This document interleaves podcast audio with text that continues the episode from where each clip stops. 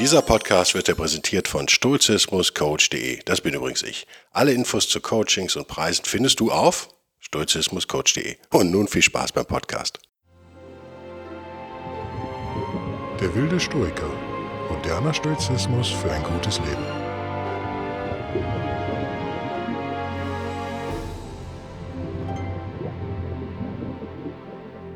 Hallo und herzlich willkommen zu einer neuen Ausgabe von Der Wilde Stoiker. Mein Name ist Guido Bellberg. Das hat sich nicht geändert. Der Titel dieses Podcasts hat sich auch nicht geändert. Was sich geändert hat, ist das Logo. Habt ihr vielleicht gesehen? Es ist jetzt mal so eine Art richtiges Logo.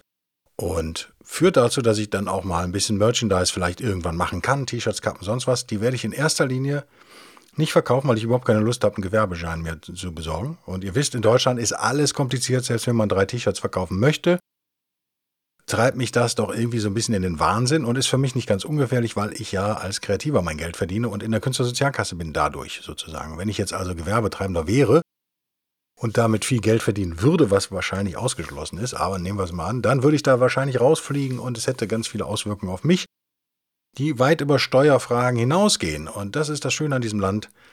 Dann wird sozusagen eine unternehmerische Aktivität im Keim erstickt weil ich mir ausrechne, Input, Output, was da hinten rauskommt, lohnt sich überhaupt nicht für den Input. Was ich aber machen darf, ist euch die Sachen schenken. Da kann da keiner was gegen sagen, würde ich mal behaupten. Kläre ich aber auch noch mit dem Steuerberater. Ich mache also keine Lernversprechungen hier, sondern ich deute es nur an. Und das würde ich dann tun und den Leuten, die, sagen wir mal, ein Jahr mich jetzt schon unterstützt haben, da gibt es ja einige, äh, über Patreon, patreon.com, Vorwärtsstrich-Bellberg, kann man meine beiden Podcasts, der wilde Stoiker und kluge Freunde, sozusagen supporten, indem man mich supportet den würde ich dann was zukommen lassen äh, als erstes sozusagen. Thema heute ist der Zorn, wie Seneca so schön in der deutschen Übersetzung sagt. On anger im Englischen, Wut, habe ich immer gesagt. Ich finde Zorn eigentlich ein besseres Wort, aber vielleicht ist Zorn auch so weit weg, weil es ein bisschen so ein altmodisches Wort ist. Wut hingegen ist nah bei uns, ist ein Bestandteil unseres Lebens. Ich denke, das kann keiner von uns abstreiten. Es gibt Menschen wie ich, die vielleicht dem Zorn oder der Wut ein wenig zugeneigter sind als andere. Meine Frau zum Beispiel ist gegen mich gesehen, ist sie ein Engelchen. Das hat viele Gründe und lasst mich vielleicht so auch anfangen, damit ihr nicht das Gefühl habt, der verdammt da sozusagen den Zorn und die Wut, aber ich will doch eigentlich ganz gerne mal wütend oder das ist auch ein gerechter Zorn und so weiter. Das ist der erste Podcast zu diesem Thema, das wird es noch weitere geben müssen, weil es so ein komplexes Thema ist. Was man auf den ersten Blick vielleicht nicht vermuten würde, aber Zorn ist sicherlich die Gefühlsregung, die die Stoiker am meisten abgelehnt haben. Kann man das so sagen? Ich behaupte das jetzt einfach mal und lasse mich gerne widerlegen von euch. Ist aber bisher so mein Wissensstand. Nicht umsonst hat Seneca drei Bücher vom Zorn geschrieben. Da werde ich gleich auch ein bisschen was daraus zitieren. Zum Einstieg, ich bin eher ja, unsportlich, schüchtern, sowas. Also jetzt nicht der, der, der Haudegen, auch wenn ich manchmal so rüberkomme. Und habe irgendwann gelernt, ich weiß gar nicht, wann das kam, meine Schüchternheit zum Beispiel als Musiker einfach durch Aggression zu besiegen. Also indem ich, ich habe ja relativ harte Musik gemacht, äh, relativ laute Musik und auch teilweise Sachen gemacht, die mir gar nicht meinem Grundwesen sozusagen entsprechen, die dann vielleicht auch ungesund waren für meine Ohren. Äh, eindeutig ist das so bei mir und so weiter und so fort. Die aber mir natürlich was Positives, wenn man so will, ermöglicht haben. Nämlich äh, diese, diesen ja, weiß ich nicht, Charakterdefizit ist ja so ein großes Wort, aber das sozusagen zu besiegen. Und äh, da zehre ich auch heute noch von. Ich kann also sehr aggressiv auftreten in Diskussionen und in direkten Konflikt. Ich bin null konfliktscheu, obwohl ich das wahrscheinlich von meinem Charakter her eher bin. Habe mir das halt abgewöhnt über Jahre und bin jetzt ein recht unangenehmer Streitpartner, würde ich behaupten. Versuche das eigentlich immer stoisch, gefühlsreduziert zu tun. Manchmal äh, gelingt, also meistens gelingt mir das auch, manchmal nicht. In letzter Zeit bin ich sehr anfällig wieder für Wut, habe ich gemerkt. Äh, Gerade im Straßenverkehr merke ich das immer sehr schnell. Wenn ich da extrem genervt bin von allen Leuten, auch wenn ich eigentlich ja entspannt bin, das ist natürlich nicht der Straßenverkehr schuld, sondern da gibt, läuft irgendwas anderes schief im Leben. Und die Wut ist so ein Wegweiser, die einen darauf hinweist. Das ist vielleicht schon mal die erste Mini-Lehre, die man ziehen kann oder die ich daraus gezogen habe. Müsst ihr für euch überprüfen, ob das für euch auch gilt. Wir der wir der Wut ja nicht abgeneigt sind als Menschen und als moderne Menschen sowieso ja auch kulturell öfter mal lernen, dass Wut was Gutes ist. Da komme ich gleich noch drauf. Wir unterstellen der Wut sozusagen immer so einen positiven Effekt. Also Anger can be power ist so ein ganz beliebtes Ding im Englischen, ja, dass man so, kommt eher auch so aus dem politischen Aktivismus, eher 70er, 80er, 90er Punk-Zeit. Ähm, und da könnte man sagen, da ist ja was dran. Wenn ich mich also jetzt nicht aufrege über, sagen wir mal, einen sozialen Missstand, wenn ich da nicht wütend werde über eine Ungerechtigkeit, kann ich äh, wahrscheinlich gar keine Motivation aufbringen, was dagegen zu tun. Darauf kommen wir wahrscheinlich in Teil 2 oder 3. Lasst euch nur so viel Spoiler alerten. Sagt man das? Kann man das als Verb benutzen im Deutschen? Ich mache es einfach. Das ist so begrenzt wahr, wenn überhaupt. Wir können uns vielleicht darauf einigen, dass Wut unsere Persönlichkeit verändert. Das ist was, was ich erst durch die Stoiker mir so richtig bewusst gemacht habe. Also auch der netteste Mensch wird ja unerträglich, wenn er denn richtig wütend ist. Das heißt, da verändert sich wirklich die Persönlichkeit, manchmal auch komplett natürlich nur für eine gewisse Zeit. Lasst mich kurz in Seneca gucken. Lass uns so nochmal einsteigen in die alten Römer. Die jungen Römer wollte ich ja sagen, verdammt nochmal. Die jungen Römer, mal schauen, was der jüngste Römer dazu zu sagen hat. Nein, Seneca ist ja nicht der jüngste. Aber was der, war der dickste Römer vielleicht? Ich glaube, er war, hatte eine gewisse Leibesfülle, aber ich glaube, dick war er nicht. Wir wissen es nicht. Was sagt Seneca also? In seinem ersten Buch schreibt er sozusagen einen, einen Brief an Novatus, der ihn aufgefordert hat, doch mal was zu sagen, wie man denn den Zorn beschwichtigen könne. Also der offensichtlich auch ja, gute Gründe dafür hat, diesen, diese Bitte an Seneca zu richten. Wir wissen nicht, ob die Bitte wirklich stattgefunden hat ich weiß es nicht, aber es spielt auch keine Rolle. Und er antwortet also ganz im ersten Satz seines ersten Buches der drei Bücher vom Zorn, nennt er den Zorn er sagte, lieber Novatus, du hast Grund dazu, gerade diese Leidenschaft zu fürchten, die unter allen die widerwärtigste und rasendste ist. Die anderen, nämlich, haben doch immerhin noch etwas Ruhiges und Gelassenes. Diese aber ist ganz nur Aufregung und Schmerzenssturm, rasend, unmenschlicher Begier nach Waffen, Blut und Todesstrafe, nur erpicht darauf, dem anderen zu schaden und dabei die Achtung vor sich selbst vergessend, sich mitten hineinstürzend in den Pfeilregen und schnaubend nach Rache, die den Rächer selbst mit ins Verderben zu ziehen, droht. Es hat daher, führt er weiter fort, immer Philosophen gegeben, die den Zorn als einen zeitweiligen Wahnsinn bezeichnet haben. Und damit spricht er quasi einen ganz entscheidenden Punkt an wir sind nicht mehr wir selbst, wenn wir zornig sind. Das hängt natürlich jetzt auch von der Abstufung des Zorns ab, sagen wir mal von auf einer Skala von 1 bis 10. Äh, hatte ich irgendwie vor zwei Wochen wieder jemanden, der komplett ausgerastet ist im Auto, was ich sehr witzig fand, weil ich tatsächlich extrem vorschrittsmäßig gefahren bin. Sprich 50, dann 30 in der 30er-Zone an einem Krankenhaus wo ich natürlich als jemand, der auch schon mal im Krankenhaus gelegen hat, das äh, nicht so geil finde, wenn alle da vorbeirasen. Also fahre ich dann natürlich nur 30. Außerdem ist da eine Schule gut. Die hat gerade zum Zeitpunkt dieser Aufnahme, also ungefähr eine Woche, anderthalb, bevor ihr das hört, hat die ja geschlossen, da wo ich äh, lebe. Corona sei Dank. Nichtsdestotrotz ähm, bin ich danach dann wieder 50 gefahren, wo es erlaubt war. Also ich bin da wirklich extrem vorschriftsmäßiger gefahren als die Polizei. Das hat den Herrn aber nicht gehindert, komplett auszurasten. Und meine Frau und ich haben uns totgelacht in dem Auto, weil der wirklich durchdrehte an der Ampel. Ich fand es ziemlich geil. Fuhr extrem schlecht. Auto, junger Mann, das beobachte ich aber. Also, wir haben ja 80% junge Männer hier in dem Podcast. Lasst mich nochmal sagen, ich finde es ein bisschen unmännlich, wenn man nicht Auto fahren kann. Das ist vielleicht auch oldschoolig oder so, aber ich finde, ein Mann sollte Auto fahren können. Ist, ist so meine Meinung. Könnt ihr echt gerne andere haben. Ich beobachte leider, dass viele junge Männer überhaupt nicht Auto fahren können und auch scheinbar nur darauf hoffen, dass bald autonome Autos kommen, dass man das nicht lernen muss. Oder vielleicht einfach in typischer Millennial-Art sozusagen die Anstrengung fürchten. Oder einfach faul sind oder keinen Ehrgeiz haben. Wie auch immer, ich finde es nicht cool. Und der fuhr halt auch extrem uncool, was dazu führte, dass er geradeaus fuhr. Ich musste links abbiegen, dass ich sehr dicht an ihm parkte, sozusagen. Also Spiegel an Spiegel war da noch zwei Millimeter Platz. Ist mir vollkommen Wurst, warum soll ich dem Gegenverkehr parken? Da ist er dann natürlich komplett ausgerastet, was lustig war, weil er ja nicht mehr aussteigen konnte, weil ich ja so dicht neben ihm stand. Ich habe ja nicht geparkt, aber an der Ampel. Und ähm, ich habe meiner Frau dann gesagt, jetzt guckt er nicht auch noch rüber, ne? Dann dreht er ja völlig durch. Und ich warte eigentlich immer noch darauf, dass eine Anzeige kommt, damit ich endlich mal erfahre, was ich eigentlich denn falsch gemacht habe, außer vorschriftsmäßig zu fahren. Fände ich ganz interessant.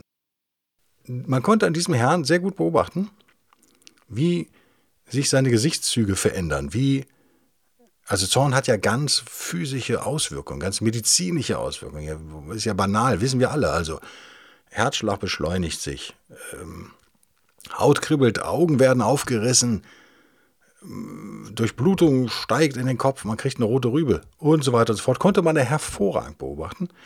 Äh, ich finde es dann eher amüsant, denke mir dann aber immer, wahrscheinlich sehe ich nicht viel besser aus. Ähm, der wäre wahrscheinlich auf Stufe 8 von 10 oder so. Das ist echt völlig übertrieben im Straßenverkehr. Tut mir leid, wenn ich das mal jetzt so sagen muss. Ich, ich bin dann wahrscheinlich so bei 2, 3, ist aber eigentlich auch schon lästig, weil auch wenig zielführend. Ähm, ich denke, wir können den Philosophen auch schon denen vor den Stoikern zustimmen. Zorn verändert unser Wesen. Und dann müssen wir, wenn wir da zustimmen, könnten wir gerne widersprechen, dann müssen wir uns fragen, wie verändert das unser Wesen? Verändert das unser Wesen eigentlich zum Positiven oder zum Negativen? Und wenn man darüber nachdenkt, kommt man, glaube ich, schnell drauf, eher zum Negativen. Denn, also ein zeitweiliger Wahnsinn, das gefällt mir erst extrem gut, muss ich sagen. Das ist eine schöne Formulierung, denn in dem Wahnsinn kann man denn in einem Wahnsinn, wenn wir da mal jetzt bei bleiben, kann man denn in einem Wahnsinn was tun, was die Welt besser macht, wie ihr wisst, ich sage es immer wieder, ein Ziel von uns Stoikern, oder kann man was tun, was eine, ein Übel behebt? Also nehmen wir an, der Zorn ist gerechtfertigt, es gibt einen Anlass für Zorn, ihr seid ungerecht behandelt worden oder regt euch über irgendwas auf, müsst ihr euch dann fragen, ist der Zorn wirklich die wirksamste Waffe gegen diese Ungerechtigkeit sozusagen? Könnte man jetzt äh, ganz einfach umformulieren, sagen, werdet ihr ernst genommen, wenn ihr zornig seid? Habt ihr das Gefühl, dass ihr dann ernster genommen werdet? Wenn ihr zu viele Hollywood-Filme geguckt habt, dann ist das so. Wir kennen alle die Filme aus den letzten zehn Jahren, in denen eine 50-Kilo-Frau oder 60-Kilo-Frau, Körpergewicht-Frau, äh, ich sag mal Charlize Theron, weil die ist ziemlich groß, vielleicht ein bisschen schwerer, aber vielleicht ähm, jemand anders, äh, ungerecht behandelt wird und dann so ein, die haben ja quasi, die Frauen machen ja mal alles zeitverzögert zu den Männern, finde ich. Das ist mal ganz interessant. Also die Männer erfinden den Rap und dann gibt es fünf Jahre später gibt Salt and Pepper oder so. Und so ähnlich ist es mit den Filmen ja auch. Wir haben alle diese 80er, 90er Stallone, Schwarzenegger und diese Leute, diese Rachefilme, ähm, die Liam Neeson dann, glaube ich, zur Perfektion äh, weitergeführt hat, haben wir alle noch vor Augen und die gibt es auch heute noch ab und an. Aber was eben neu war eine Zeit lang, also ab Mitte der 90er wahrscheinlich, dass die eben mit Frauen besetzt wurden. Das war dann neu. Das ist die Frage, reicht mir das als Neuheit, um mir so ein Ding anzugucken? Ja, wenn er gut gemacht ist, vielleicht schon. Da in diesem Film werdet ihr feststellen, gibt es so zwei Genres. Es gibt ja den eiskalten Rächer.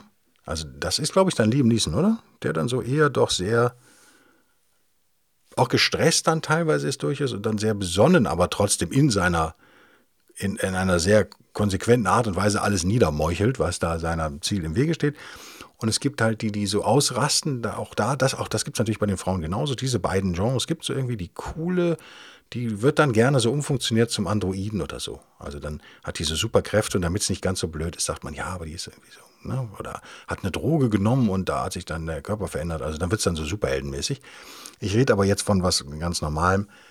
Und dann seht ihr, dass diese Frauen eben, sagen wir eine Charlize Theron mit, sagen wir mal 60 Kilo, ja, wiegt sie, in einen Raum reinstürmt, voller Wut und gerechtem Zorn vielleicht auch, und dann auf drei Männer trifft, die alle so mein Kaliber haben, 100 Kilo oder mehr vielleicht noch Kampfsporterfahrung und dann wirbelt sie die so rum.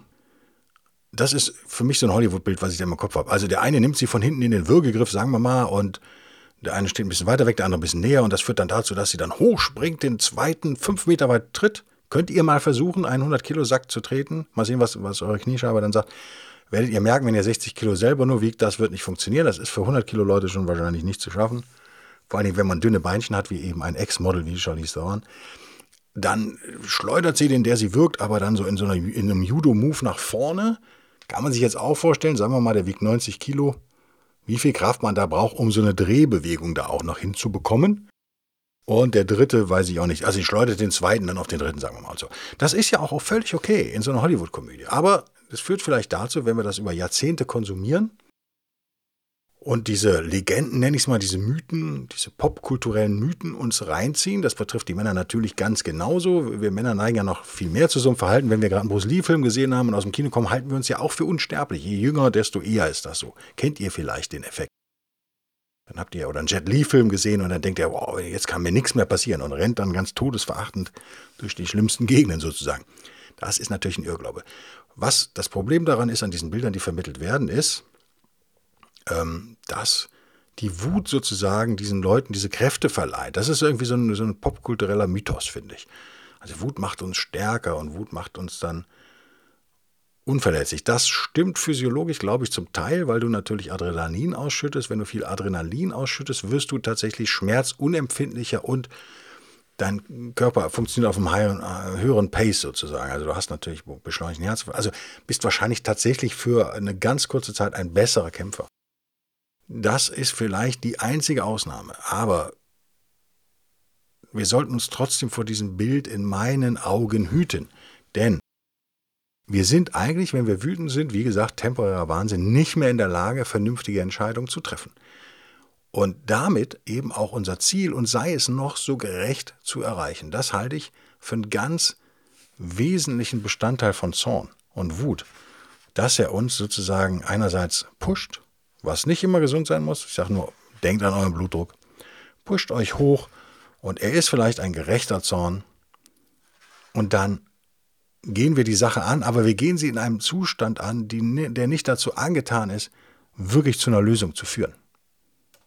Und so führt den Seneca auch völlig zu Recht fort, dass der Zorn dazu führt, dass wir uns über allen Anstand hinwegsetzen. Wir vergessen sogar unsere Verwandtschaft sozusagen. Wir halten einfach steif und fest an unserem Vorsatz fest, da irgendwas zu machen und sind dann nicht mehr zugänglich für vernünftige oder gar heilsame Überlegungen, wie er sagt.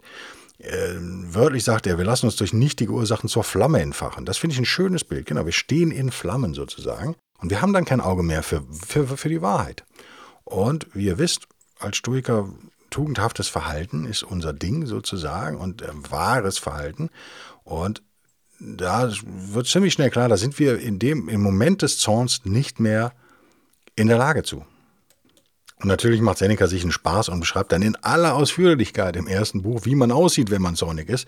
Und sagt, das reicht doch schon, sich gerade so, so, ein, so ein Zornickel anzugucken, wenn er in, in voller Fahrt ist, um festzustellen, dass das Wahnsinn ist, was da passiert. Und beschreibt so ähnlich wie ich am Anfang, beschreibt so ein bisschen die, die äh, physiologischen sozusagen Merkmale, die so ein Zorniger hat. Und er weist dann in der Folge darauf hin, das fand ich auch äh, für mich neu damals, als ich das zum ersten Mal gelesen habe. Er, er nennt den Zorn oder die Wut natürlich eine Leidenschaft. Und die anderen Leidenschaften im Vergleich jetzt dazu lassen sich ja dann teilweise noch tatsächlich verstecken. Man kann so im Verborgenen dann äh, die nähren, wie er sagt, man kann im Verborgenen agieren. Der Zorn jedoch ist was anderes. Der tritt ja offen im, äh, empor, hervor. Ihr seid ja für alle, die in eurer Nähe sind, als zornig zu erkennen. Das ist strategisch übrigens dann auch nicht wahnsinnig clever, wenn man seine Karten immer offen auf den Tisch legt, sozusagen. Ähm, er vergleicht dann den Zornigen auch äh, später noch mit Tieren zum Beispiel mit einem Eber äh, finde ich eigentlich auch ganz wild, ein, also wild und treffend, weil Eber sind natürlich Tiere, vor denen ich auch äh, äußersten Respekt habe, muss ich sagen. Also es gibt viele, nicht viele, also es gibt Bären, ja, je nachdem Bullenhaie sind nicht ohne, Tigerhaie sind wahrscheinlich auch nicht ohne, weiße Haie weiß ich gar nicht, die sind ziemlich clever könnte man so eine Art Kommunikation vielleicht noch etablieren. Wenn du so einen Tigerhai siehst, dann denkst du, da ist keiner zu Hause. Also das ist dann schwierig. Aber ein Eber ist natürlich ein Tier, was komplett ausrastet, bei, also so von 0 auf 100 so umschalten kann. Und das ist in der Tat etwas Furchterregendes. Meine Brille vernichtet im Podcast. Nicht zum ersten Mal fällt diese Brille auf den Boden, muss ich leider sagen. Und zerlegt sich in so ein paar Einzelteile, macht aber nichts. Seneca erklärt im Weiteren, auch das wissen wir eigentlich schon, wenn man so in die Menschheitsgeschichte guckt, behauptet er jedenfalls, gibt es wohl nichts, was mehr Unheil angerichtet hätte als der Zorn und die Wut, wenn man, wenn man sich die ganzen Morde anguckt, oder selbst unter Ehegatten oder auch Kriege, die im Prinzip oder Fäden zwischen Sippen. Der Zorn hat zu viel Blutvergießen geführt. Und die Frage bleibt doch, hat er, selbst wenn am Anfang dieser Zorneswelle sozusagen eine Ungerechtigkeit war, hat er die denn gelöst am Ende? Hat er dazu beigetragen, das Problem zu beseitigen? Nein, stellt man hier fest. Seneca, in Kapitel 3 seines ersten Buches ist das, glaube ich, bringt ein sehr gutes Argument, dass wir nämlich oft gar nicht denen zürnen, sagen wir mal, die uns wirklich schon wehgetan haben, also das zum Thema gerechter Zorn, sondern denen, von denen wir annehmen, dass sie uns noch in der Zukunft wehtun wollen. Damit haben wir ja noch nicht mal mehr sozusagen eine, ein belastbar, jetzt juristisch gesprochen oder philosophisch gesprochen, wir haben ja gar keinen belastbaren Anlass mehr für den Zorn, sondern wir stützen uns da ja auf eigene Vermutung. Und generell kommen wir jetzt hier auf eine der Grundsturchenprinzipien zurück, die ihr vielleicht schon nicht mehr hören könnt, an die ich euch aber natürlich trotzdem immer wieder erinnern werde, weil sie so unfassbar wichtig ist und mich selber vor allen Dingen auch immer wieder daran erinnere. Ähm, als Stoiker wissen wir, nicht die Dinge sind so entscheidend, nicht die Dinge sind oft die Ursachen für unser Leiden sozusagen und für unsere Handlung, sondern unsere Urteile über die Dinge. Und ich finde, der, die Wut und der Zorn das ist doch eine Gefühlsregung, die das so klar macht wie kaum eine andere. Vielleicht kommt daher auch die Faszination von Stoikern mit dieser Gefühlsregung jetzt speziell. Wie gesagt, im Moment des Zorns seid ihr eigentlich vernünftigen äh, Argumenten nicht mehr zugänglich. Und damit seid ihr vielleicht auch gar nicht in der Lage oder noch weniger in der Lage, als ihr sowieso schon seid als Menschen, Situationen vernünftig zu beurteilen. Und allein dieser Gedanke reicht ja schon völlig aus, um zu erkennen, dann werde ich wahrscheinlich alle Entscheidungen, die ich im Zustand des Zorns treffe, werden wahrscheinlich nicht die besten Entscheidungen sein, die ich hätte treffen können. Also nicht nur legt ihr eure Karten sozusagen auf den Tisch, wenn ihr wirklich was verändern wollt, sondern ihr trefft auch noch Entscheidungen, die nicht zielführend sind. Und drittens sozusagen, ihr schadet eurem Körper natürlich mit dieser totalen Aufregung. Das wissen wir alle, wie viele Leute jedes Jahr an Herzinfarkten sterben. Wegen Nichtigkeit natürlich hat das eine Vorgeschichte. Kein 30-Jähriger stirbt einfach so an einem Herzinfarkt, das ist schon klar. Aber wir einigen uns doch, glaube ich, jetzt an der Stelle einfach mal drauf, dass Zorn für den Zornigen oder die Zornige selbst ungesund ist. Auch für die Leute, die in ihre Wut verliebt sind. Da gibt es ja einige in unserer Kultur. Wie gesagt, ich bin da nicht ganz unschuldig lange gewesen, teilweise jedenfalls. Allerdings bin ich immer ein friedlicher Mensch, man muss mich dann schon ordentlich provozieren, sozusagen. Auch das ist eigentlich eine falsche Formulierung, weil sie, oder sie entblößt einer meiner Schwächen, wenn ich mich nämlich provozieren lasse. Na, was mache ich dann? Ganz unstoig. Ich gebe die Kontrolle über mein Gefühlsleben, letztendlich über mein Leben, gebe ich in externe Hände sozusagen. Ich gebe also anderen Macht über mein Leben das ist eigentlich was, was man selbst als allerzornigster Mensch nicht möchte. Und der Zorn führt natürlich dazu, dass das berühmte Knöpfchen drücken, man sagt immer, der hat den Knopf bei mir gedrückt, dass das noch viel besser funktioniert, als wenn ihr komplett entspannt und relaxed gerade am Strand liegt. Und dann sagt einer, deine Frisur ist echt scheiße. Oder dein letzter Podcast war so blöd. Ich habe danach meine Katze umgebracht. Ja, oder irgendwie so ein Blödsinn. Das, dann werdet ihr ihn angucken und denken, okay, ein Irre. Ne? Ist ein Irre und werdet ihn vielleicht im Falle mit der Katze, werdet ihr ihn vielleicht anzeigen beim, ist nämlich verboten, oder? Ja? Wahrscheinlich. War ein schlechtes Beispiel, ist mir spontan eingefallen. Ihr wisst, worauf ich hinaus will. Wenn ihr aber gerade wütend seid und eh schon einen Ehestreit vielleicht gerade hinter euch hattet, Ärger im Job und so weiter und so fort, wisst ihr, alle können auch allerkleinste Beleidigung von Leuten, die ihr gar nicht kennt, einen Leserbrief zum Beispiel für einen Artikel, das kenne ich auch, den man geschrieben hat, da kriege ich äh, regelmäßig ja mal irgendwelche Beschimpfungen und am Anfang hat mich das immer sehr getroffen, dann war ich aber eigentlich, habe gemerkt, dass das normal ist. Es gibt halt viele Verrückte da draußen, das ist so. Ähm, und heute betrifft mich eigentlich nicht mehr weil ich auch versuche, den Quatsch nicht zu lesen im Allgemeinen. Ich kriege aber auch sehr nette Leserbriefe, das macht es eben so schwierig. Muss ich, die muss ich ja irgendwie lesen und die beantworte ich auch alle. Ähm, nach einer gewissen Zeit, wenn ich halt mal Zeit habe. Also ab und zu trifft nochmal so ein negatives Ding, irgendeine so Beleidigung von einem Anonym auch oft, also wirklich mit seltsamsten E-Mail-Adressen, abgeschickte E-Mails und mit seltsamsten Namen angeblich, also völlig irre einfach, könnt ihr euch nicht vorstellen. Irgendwie so ein Ding äh, gelangt dann dazu, dass ich es mal aufmache und in, sag mal, ein von 100 Fällen ärgert es mich dann wirklich massiv. Und da, wenn ich dann kurz innehalte und kurz davor bin, diesen Irren zu antworten, das sind oft Männer, bei mir jedenfalls, äh, dann denke ich mir immer so, na, bist du jetzt wirklich sauer auf diesen Verrückten? Also, ne, weil Verrückte können ja vielleicht auch gar nichts dafür, wie sie sich verhalten. Es wäre ja, wär, da bin ich jetzt bei Markus Aurelius, es wäre es wär ja erstaunlich, sozusagen, wenn verrückte Leute sich rational verhalten. Dann müsste ich mir ja anfangen, Sorgen zu machen. Dann müsste ich das Guinness-Buch der Rekorde anrufen, oder? Dass ein Bekloppter sich bekloppt verhält, ist ja eigentlich erwartbar sozusagen. Sollte uns als Stoiker nun wenig überraschen. Ich merke, wenn mich das trifft, dann stimmt es an anderer Stelle nicht. Dann ist meine Seelenruhe eh schon angegriffen. Das passiert an, kann zu verschiedenen Zeitpunkten der Fall sein. Zum Beispiel direkt nach dem Aufstehen, wenn ihr gerade fastet, habt noch nicht gefrühstückt oder sowas, seid ihr vielleicht und seid ihr noch so, in so einem, auf der auf der auf, auf der Feenwiese, wo die Feen auf den Einhörnern reiten, dann kommt ihr gerade aus eurem Schlummerland und dann seid ihr natürlich kriegt ihr direkt so einen in die Schnauze sozusagen. Sei es jetzt durch eine E-Mail, eine, eine, Drohung oder sei es irgendwie im Straßenwecker oder so, dann trifft euch das sicherlich mehr, als wenn ihr schon so ein paar schöne Erlebnisse an dem Tag hattet. Das ist das eine. Das andere ist natürlich dann wiederum der Abend, wenn eure Nervenkostüm auch schon angezerrt ist, sozusagen, eure Kräfte äh, im Laufe des Tages verbraucht wurden, trifft euch das auch mehr. So oder so gibt es oft eine Erklärung dafür. Und so oder so haben wir als Stoiker nun überhaupt keine Pflicht, also eine Pflicht schon mal gar nicht, aber wir sollten es tun, nicht meiden, irgendwelchen dahergelaufenen Leuten Macht über unser Leben zu geben. Das tun wir in dem Moment, oder die Gefahr ist größer in dem Moment, wo wir zornig werden. Was sagt nun unser sturcher Lieblingszornesphilosoph Seneca zu der Idee? Anger can be power. Na, ganz kurz.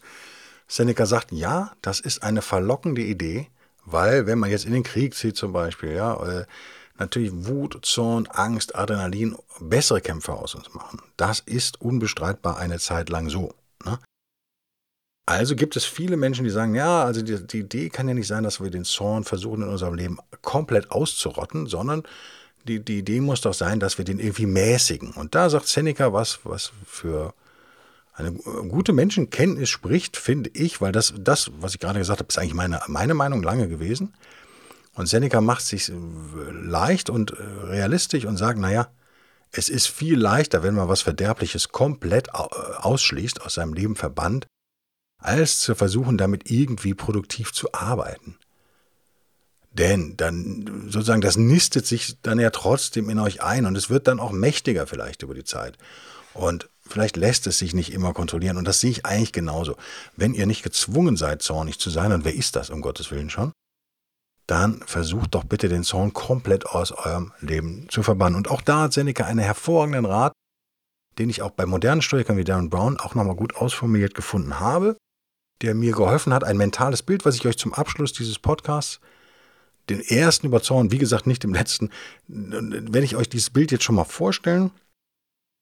Ich habe es, glaube ich, bei Kluge Freunde schon mal irgendwo erwähnt, das kann sein, dass es komme, aber ich habe es bestimmt vergessen, weil es schon lange her ist. Ich weiß nicht mehr, wann und wo ich das erwähnt habe. Deswegen bringe ich es nochmal.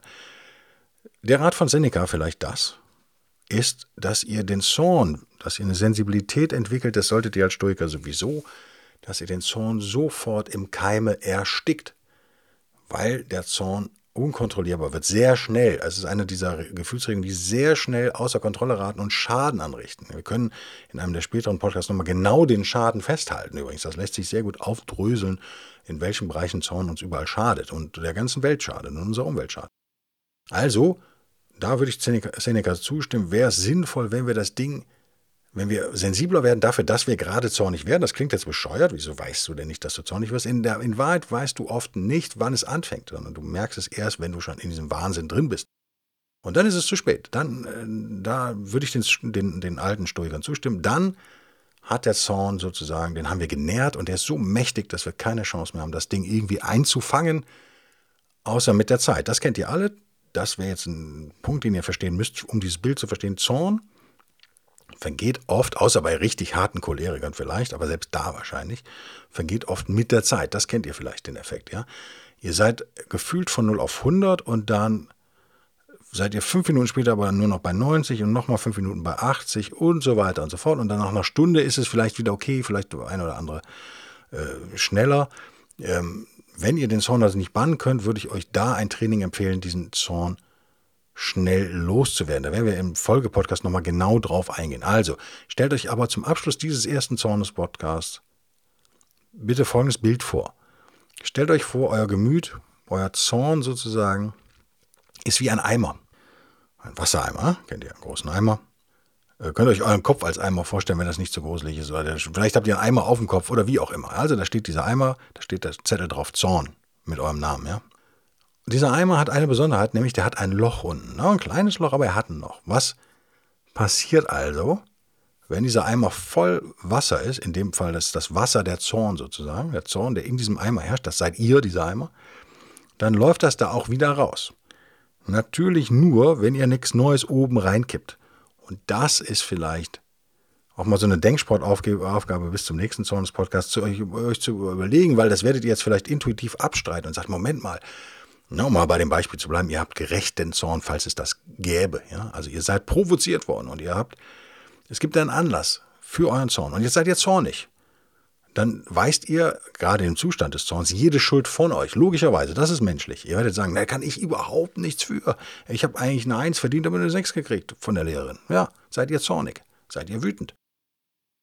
Jetzt passiert aber Folgendes. Ihr werdet wahrscheinlich in den Dialog treten mit irgendwem. Ihr werdet Leuten davon erzählen. Ihr werdet immer wieder euch Gedanken darüber machen. Das ist es aber, was den Zorn nährt. Und das ist es, was Seneca uns empfiehlt. Gleich am Anfang sich bewusst werden, ich werde gerade zornig und das Ding im Keim ersticken, der Zorn, den Zorn sozusagen als den eigentlichen Feind anzusehen und gar nicht den äußeren Anlass, der da angeblich herrscht, in, eurer, in eurem Urteil jedenfalls. Ja, gab es ja oft einen, einen, äußeren Anlass. Wie bei dem Beispiel dieses Autofahrers, da bin ich ja der Anlass für ihn. Der glaubt ja ernsthaft, dass ich irgendwie schuld bin an seinen Gefühlen. Erstens ist es eine Schwäche, eine totale, wenn er mir die Kontrolle über seine Gefühle gibt. Zweitens habe ich überhaupt keine Lust, irgendwelche Gefühle in dem auszulösen. Der Mensch ist mir völlig, völlig Wurst. Drittens habe ich nichts falsch gemacht. Also offensichtlich hatte ich auch eine Zeugin dabei, ne, die vielleicht parteiisch ist, weil es meine Frau ist, aber die sehr passiv Auto fährt und sehr safe und völlig anders ist vom Charakter her als ich, was ja gut ist für so eine Ehe übrigens. Ja, ist ja schön, wenn man sich ergänzt.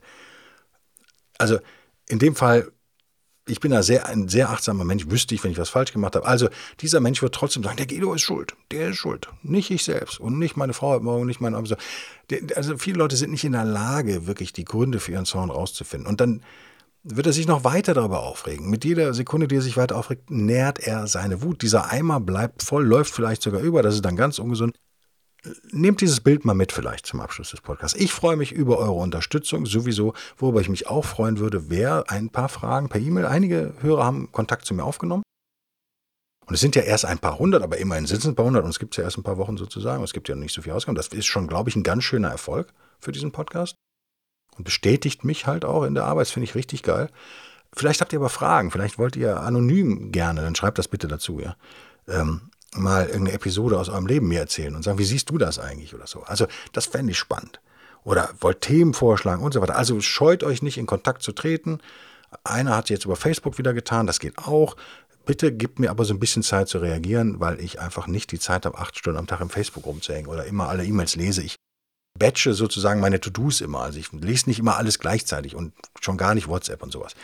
Ähm, bleibt mir gewogen, bleibt diesem Podcast gewogen, nehmt dieses Bild mit in ein geiles Wochenende, wie ich euch wünsche, und bleibt vor allem gesund und lasst uns diesen blöden Virus besiegen. Und blöd meine ich eher amüsiert als emotional aufgeregt. Bis denn dann und tschüss.